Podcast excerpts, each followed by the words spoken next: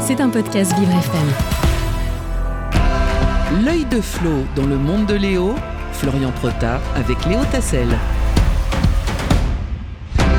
Et on l'a appris il y a maintenant plusieurs jours, la mythique saga Harry Potter sera adaptée en série sur la nouvelle plateforme Max. Elle s'étendra sur une décennie et l'un des objectifs de la série est l'inclusion car oui, un effort sera fait pour inclure des personnes de couleur dans le casting dont l'un des rôles principaux. Bonjour Florian. Bonjour Léo, bonjour à tous.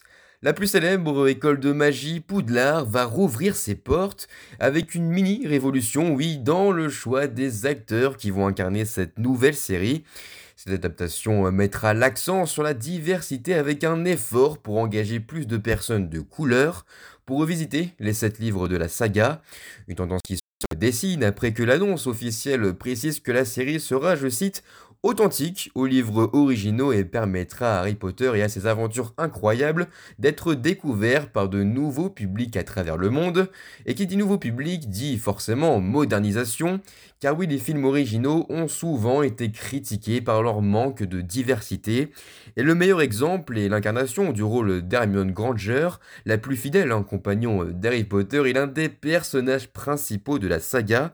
Elle pourrait être jouée par une actrice de couleur, et c'est le journaliste Jeff Snyder qui a révélé cette information sur son podcast The Snyder Cut. Et une évolution euh, voulue, mais ça ne serait pas la première fois, euh, si cette information se confirme, que ce rôle est incarné par une actrice de couleur, Florian. Tout à fait Léo, ça a été euh, déjà le cas pour la pièce Harry Potter Cursed Shield en 2015, où l'actrice noire Noma Dumezweni a incarné Hermione, un choix qui à l'époque avait déjà fait parler avec des réactions contrastées. Saint-Afon en fait estimait alors qu'il était contraire à la description du personnage dans les livres, J.K. Rowling, l'autrice hein, des livres de la saga et qui est d'ailleurs la productrice exécutive de cette nouvelle série, avait alors pris la défense de l'actrice britannique en précisant qu'elle n'avait jamais précisé la couleur de peau de Hermione. Et maintenant qu'elle est aux commandes de ce projet, on comprend euh, alors mieux ce revirement. Et ce choix euh, pourrait s'expliquer aussi par une volonté d'explorer davantage le passé et la personnalité de ce personnage, Florian. C'est effectivement euh, une hypothèse, hein, alors qu'Hermione est souvent placée en second plan derrière Harry et Ron, autres membres de ce trio mythique de la littérature et du cinéma.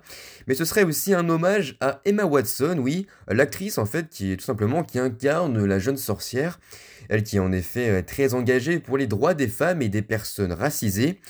Pour l'heure en tout cas, on ne connaît pas encore la date de sortie de la série, mais le défi est donc de taille pour Warner Bros, société de production de la fiction, avec comme objectif ravir des fans qui sont encore un peu perplexes sur cette adaptation euh, qui survient seulement euh, finalement 20 ans après les premiers films. Et vous Léo, que pensez-vous euh, de ce revirement de la saga? Bien écoutez, j'ai pas trop d'avis à vous donner, euh, mon cher Florian, parce que euh, je n'ai pas vu tous les Harry Potter, j'ai vu que les trois premiers, oui, eh oui, je suis désolé, je les ai regardés il y a pas longtemps, quand ils, quand ils sont passés sur TF1, malgré qu'ils passent hein, tout le temps sur TF1, ils ont un abonnement à Harry Potter avec TF1, mais je n'ai jamais vraiment regardé Harry Potter à part les trois premiers, donc pourquoi pas, écoutez, il faut laisser place à la, la diversité, puis si on n'aime pas, on regarde pas, puis si on aime bien, on regarde tout simplement.